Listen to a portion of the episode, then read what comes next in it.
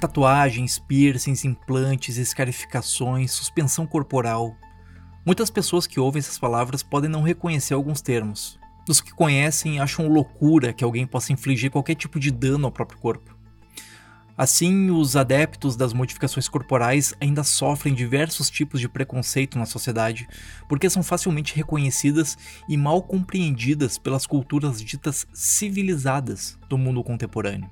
Apesar de estarmos vivendo atualmente no século XXI, marcado por diversos avanços nas lutas contra os vários tipos de preconceitos, uma grande gama de pessoas e grupos sociais ainda são discriminados por sua orientação sexual, por sua cor de pele, pela sua crença, por problemas físicos ou psicológicos. Muitas dessas diferenças não são por escolha. Não escolhemos o sexo em que nascemos, tampouco a orientação sexual que teremos na nossa vida. Não escolhemos a nossa cor de pele, de olhos ou de cabelo. Não escolhermos termos deficiências ou doenças. Porém, somos, ou ao menos deveríamos ser, livres para fazermos as nossas próprias escolhas, como religião, carreira, estudos, parceiros sexuais, vestimenta, estilos de música ou filmes que nos agradam e que não deveriam de maneira alguma ser alvo de preconceito por outros círculos sociais. Todas as nossas escolhas geram consequências. E numa sociedade que ainda alimenta diversos tabus, devemos saber e nos preparar para enfrentar essas consequências.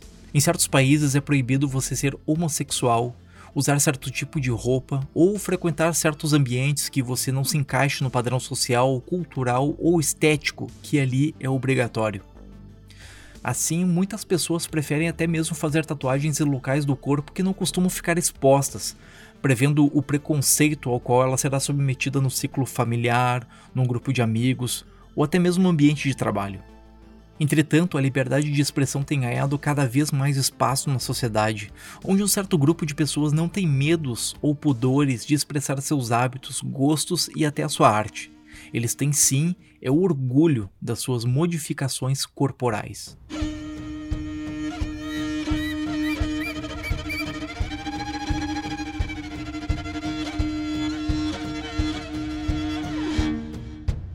Ao analisarmos antropologicamente as primeiras tribos e civilizações humanas, podemos afirmar que o corpo sempre foi o principal foco de expressões culturais e artísticas.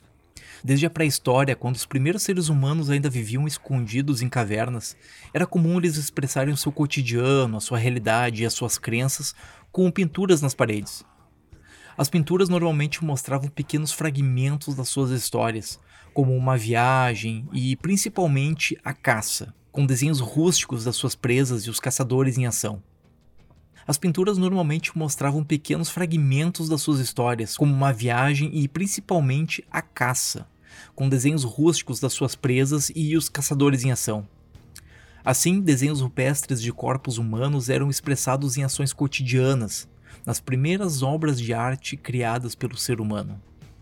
Foi ainda na pré-história em que os primeiros seres humanos descobriram a sua capacidade sonora com cantorias ainda sem letras ou linguagens rústicas nos primórdios da comunicação falada, sons reproduzidos a partir de crânios de presas e troncos de árvores que reverberavam em tons diferentes que, ao reproduzidos numa sequência, formavam o início do que hoje conhecemos como música. Ao som dessa música é fácil imaginar um grupo de Homo sapiens em volta de uma fogueira, dançando aos sons de urros e batidas de seus rústicos instrumentos. Temos aí novamente o corpo como uma obra de arte, na dança. Analisando por esse ponto, podemos esperar que o corpo passe a fazer parte de experiências culturais e religiosas da nova civilização que acabara de nascer. Assim percebemos que o corpo passa a ser uma fonte e foco de rituais, desde os mais simples, como tomar um banho, até os mais complexos e sagrados, como casamento e rituais mortuários. Os rituais de sociedades mais primitivas atribuíam as interferências no corpo como uma forma de transição de um momento ao outro na vida do indivíduo. Uma forma de evolução tanto física quanto espiritual, que evidencia o amadurecimento ou um ato valoroso daquele ser.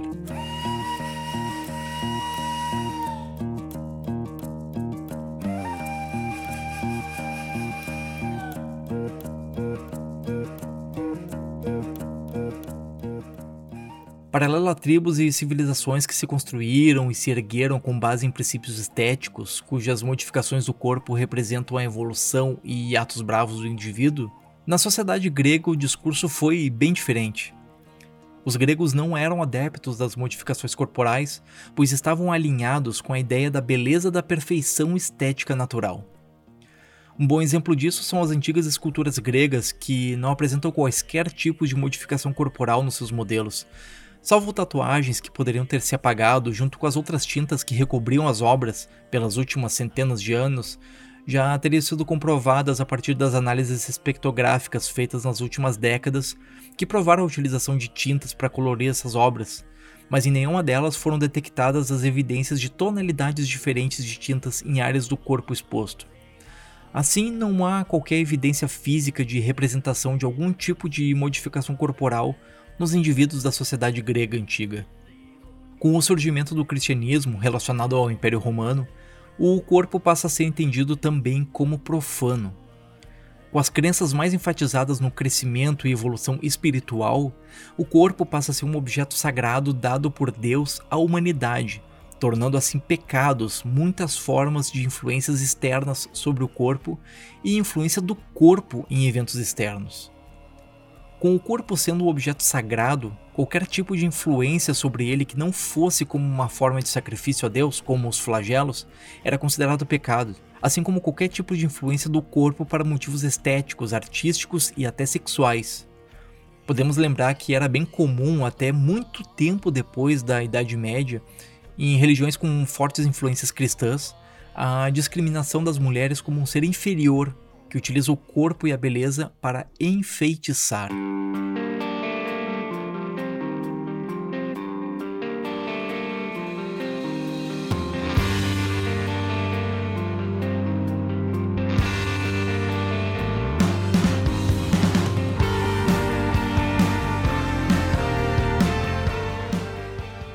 Apesar do nome modificação corporal ser mais popularmente ligado às tatuagens e piercings, o termo contemporâneo contempla diversos outros tipos de expressões artísticas e culturais que remetem aos povos primitivos das mais diversas regiões do mundo.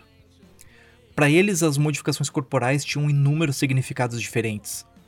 Essas modificações podiam representar aspectos da vida biológica, como o nascimento, a transição para uma vida adulta, a reprodução e a morte. Já em se tratando de aspectos sociais, elas podiam representar a transformação de um jovem em um guerreiro, um sacerdote ou um rei, assim como aspectos mais mundanos, mas de grande importância para as tribos e civilizações, como o casamento, a identificação de um prisioneiro, proteção dos deuses para a vida ou a proteção do espírito após a morte. Como exemplos de algumas dessas modificações, nós podemos citar as tatuagens, as perfurações faciais e as escarificações dos povos e tribos africanas, cujas técnicas assemelham-se bastante com as tribos indígenas originárias de todo o continente americano.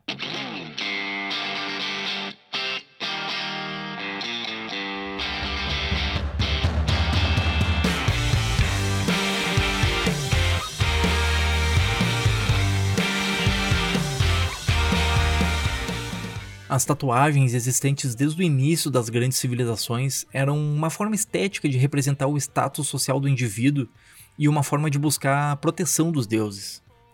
A técnica não deixava de ter a mesma base das tatuagens atuais.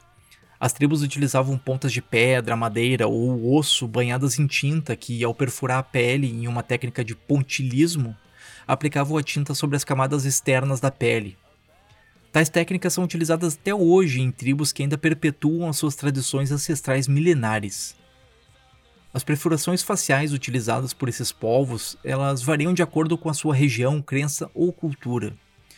Algumas tribos africanas, norte-americanas e brasileiras utilizam técnicas semelhantes de perfurações faciais, que consistem em discos de cerâmica ou de madeira no lábio inferior da boca, como é o caso do cacique Raoni Metuktiri, da tribo Kayapó, e conhecido mundialmente pela sua luta pela preservação da Amazônia e dos povos indígenas. As argolas feitas de madeira, bambu ou ossos no lóbulo da orelha ou nas crúcuras laterais medianas do nariz também são exemplos de perfurações faciais, assim como as varetas de madeira ou ossos que perfuram praticamente qualquer região do rosto em uma expressão de status social e estético dos indivíduos das tribos. As escarificações elas consistem em cortes até as partes mais profundas das camadas da pele, formando desenhos que representam a nova posição social em que o indivíduo agora faz parte. Normalmente representando a passagem da infância para a fase adulta, as marcas das cicatrizes nos corpos representam a evolução do ser em seu estado material e espiritual. Até mesmo cicatrizes de batalhas eram reconhecidas como sinais de poder, força e sabedoria além de um motivo estético, onde aqueles com mais e maiores cicatrizes, o que costumava acontecer com os integrantes mais fortes e resistentes das tribos, era um dos principais fatores para se encontrar uma parceira para casamento e reprodução. Podemos citar também a cultura tailandesa com as modificações corporais das mulheres girafa, cujos pescoços são alongados durante anos com a colocação de argolas que distanciam a cabeça dos ombros. A tribo Karen Padaung uma das inúmeras tribos que fugiram da vizinha Myanmar, antiga Birmânia, se refugiou nas montanhas a noroeste da Tailândia. Lá eles ficaram livres para seguir com as suas tradições, dentre elas a colocação de argolas nos pescoços das mulheres. Esse procedimento se inicia quando as meninas da tribo completam 5 anos, e ao passar do tempo, mais argolas são colocadas sempre em rituais sagrados, acompanhados por grande parte dos integrantes das tribos. Entretanto, nesse caso, não é o pescoço que é alongado. A posição em que são colocadas e os diferentes tamanhos das argolas criam a ilusão de que o pescoço é alongado, quando na verdade os ossos da clavícula são pressionados para baixo, causando uma deformação na caixa torácica e diminuindo a resistência dos músculos do pescoço. Para esse povo, o centro da alma é o pescoço, responsável por proteger os habitantes e a identidade da tribo. Eles acreditam que a beleza da mulher é proporcional ao comprimento do seu pescoço. Ainda na região da Ásia, um outro tipo de modificação corporal por motivos estéticos pode ser um tanto perturbador para aqueles que não estão habituados às imagens fortes. Trata-se dos pés de lótus chineses. Essa é uma tradição milenar que acredita-se ter surgido com dançarinos da corte chinesa do século X, no período das cinco dinastias e dez reinos. Na época, o interesse por pés pequenos pelos homens chineses fez com que as mulheres, no intuito de conseguir a atenção de um homem para se casar, passavam por um procedimento estético que consistia na quebra dos ossos dos dois pés, de modo que eles ficassem mais curtos e ao mesmo tempo que fazia com que as mulheres ganhassem alguns centímetros de altura. Segundo a tradição, pés belos deveriam ter entre 8 e 10 centímetros de comprimento. Assim, praticamente todas as mulheres passavam pelo procedimento, muitas vezes contra sua vontade, para fins absolutamente estéticos e sociais. Apesar de o surgimento dessa cultura apontar para o século X, registros mais antigos, datados do século IX ainda, aproximadamente no ano de 859, mostram a romantização da estética dos pés pequenos, com o conto Ye Qian, escrito por Duan Chenxi, datado da dinastia Tang, que narra a história de uma jovem de pés pequenos que perdeu seu sapato. Esse sapato foi encontrado pelo rei que procurou a sua dona em todo o reino para que pudesse desposá-la. A notícia fez com que muitas mulheres quebrassem os seus pés para que eles coubessem dentro do sapato. O conto ele teria sido uma das origens da popular história da Cinderela, registrada pelos irmãos Green e imortalizada na adaptação animada da Disney. O processo de deformação dos pés de lótus começava cedo, com as meninas ainda criança tendo seus pés amarrados bem apertados com cordas e tecidos, pressionando os dedos para baixo dos pés e forçando a quebra dos ossos nessa direção para baixo, numa forma que facilitava a calcificação, mas que causava diversas consequências físicas graves, como dificuldade de caminhar, que costumava ocasionar quedas, deformações nos ossos do quadril e da coluna, além de fraturas na tíbia, fíbula e principalmente no fêmur. A prática foi legalmente abolida e proibida só no século XX, e atualmente muitas mulheres idosas, em sua maioria residentes em zonas rurais, mostram os seus pés deformados e contam suas histórias de épocas mais sombrias do seu país.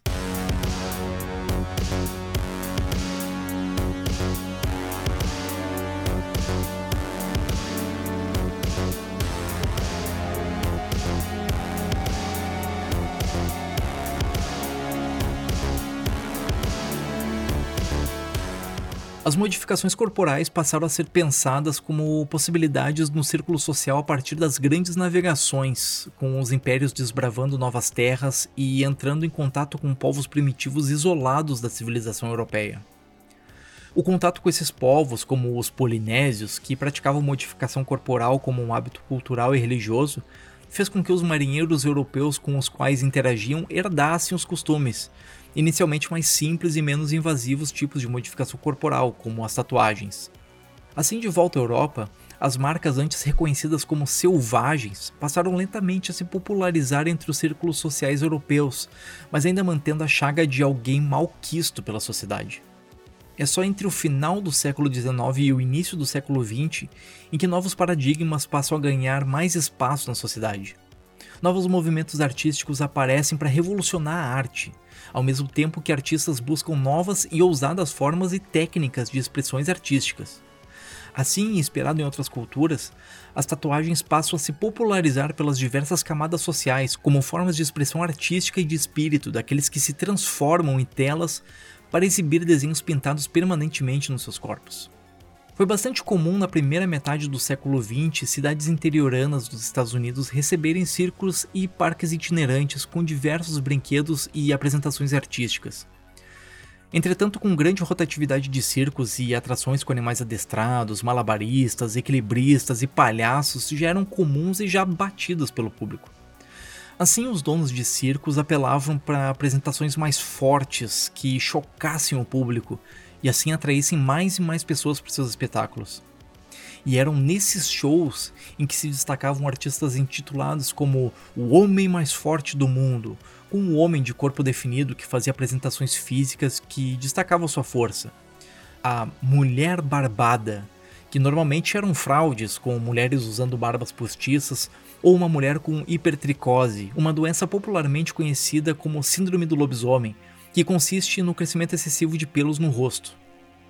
E nesses círculos teria até o homem pintura, que nada mais eram do que artistas com os corpos completamente tatuados e que causavam medo e repugnância no público, que pagavam para assistir esses espetáculos que ficaram conhecidos como freak shows.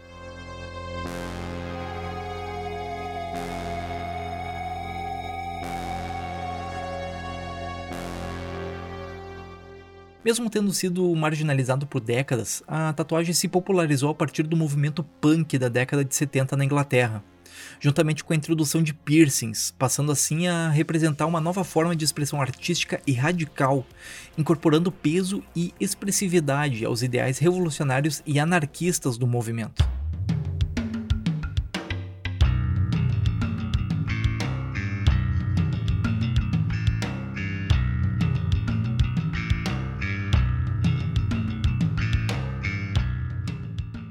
Já nos anos 90, a prática da modificação corporal se solidificou em um resgate de práticas primitivas para representações artísticas modernas, que passou a ser conhecido atualmente como primitivismo contemporâneo ou primitivismo moderno. O termo representa o resgate de tradições antigas de modificações corporais para os dias atuais, tanto como expressões artísticas como também práticas ritualísticas relacionadas à dor e prazer, como formas de relaxamento, transe e meditação. Atualmente é bastante comum encontrar pessoas que têm algum tipo de tatuagem ou piercing, principalmente se tratando de questões estéticas. Mas já é bastante popular também outras técnicas de modificações corporais. Entre essas e diversas formas de modificação existentes e menos conhecidas, estão a escarificação, que se divide em duas técnicas, a branding e a cutting, em ambos os casos, o intuito é criar um desenho na pele a partir de cicatrizes. No caso do branding, as cicatrizes acontecem a partir de ferro quente que cauteriza a pele, como os marcadores de gado. Já o cutting é feito utilizando técnicas cirúrgicas modernas, com bisturis esterilizados e, em alguns casos, a cauterização com álcool e fogo, para ajudar na higienização do ferimento e também na sua cicatrização. Existem também os implantes, divididos também em duas técnicas: o implante subcutâneo e o implante transdermal. Nos implantes subcutâneos, pequenos objetos que não agridem o corpo, como um silicone ou aço cirúrgico, são implantados entre a camada mais profunda da pele e o músculo, criando assim uma imagem em alto relevo. Já no implante transdermal, O objeto, normalmente de aço cirúrgico, é implantado de modo que uma das suas extremidades fica entre a última camada da pele e o músculo, e a outra extremidade fica exposta para fora da pele, como os pinos e os parafusos usados para evitar o movimento dos membros após um acidente onde os ossos foram quebrados.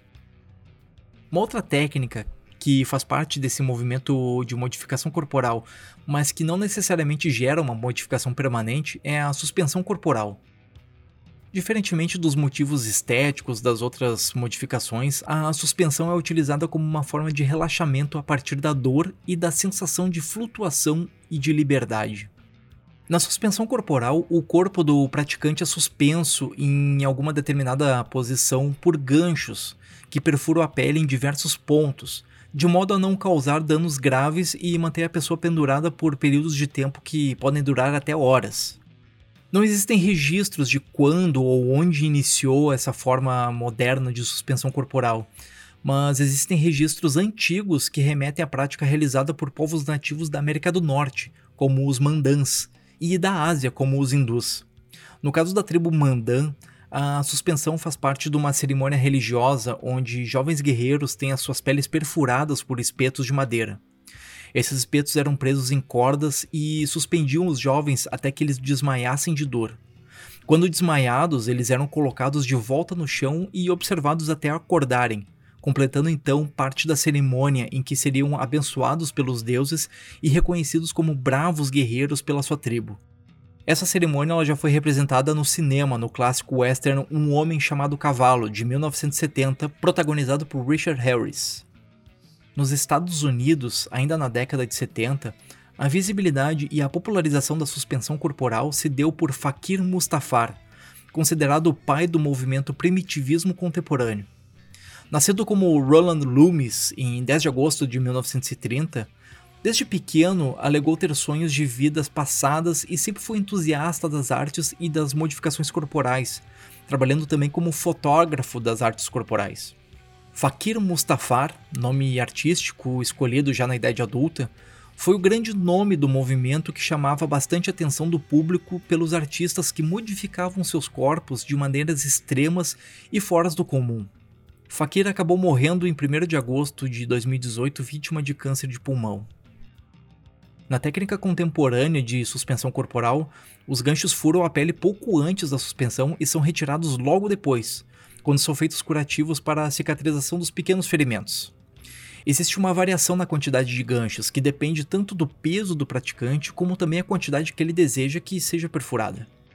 Mas afinal, o que leva uma pessoa a se suspender dessa maneira?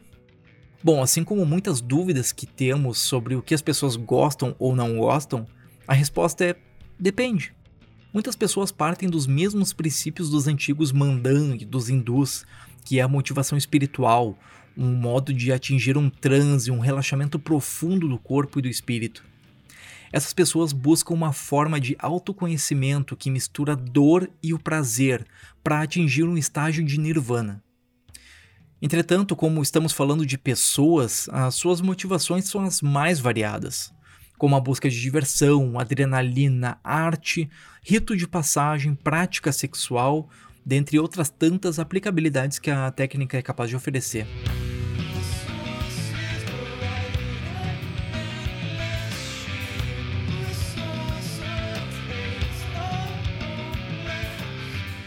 Atualmente vivemos numa sociedade que busca cada vez mais acabar com os preconceitos sobre tudo o que é diferente e fora do comum.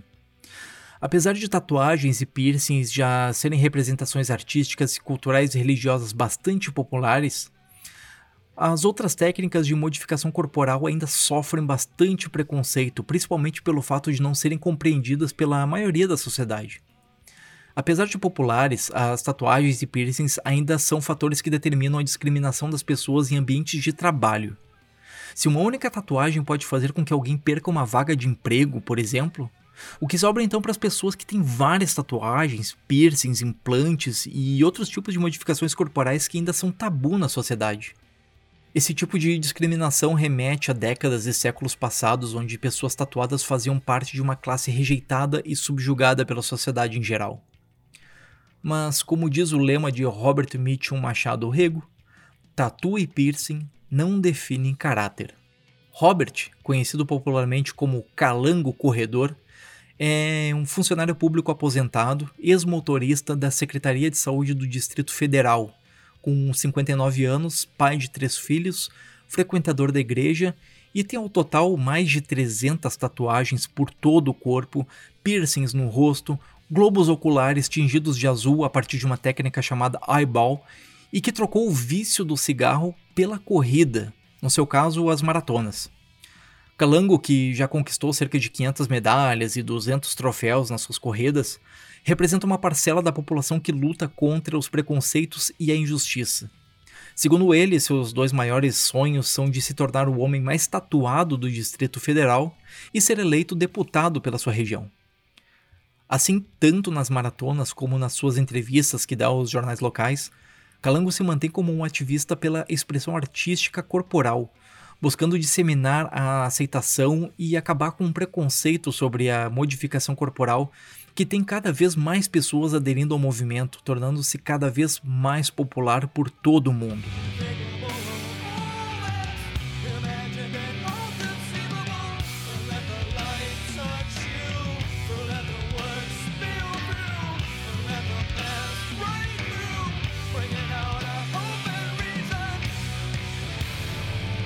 Esse foi mais um episódio do Ignotos. Eu espero que vocês tenham gostado.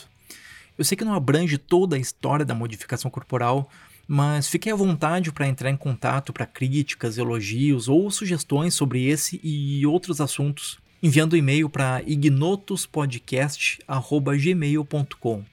Nos siga também no Instagram, no arroba ignotospodcast. Muito obrigado e até o próximo episódio.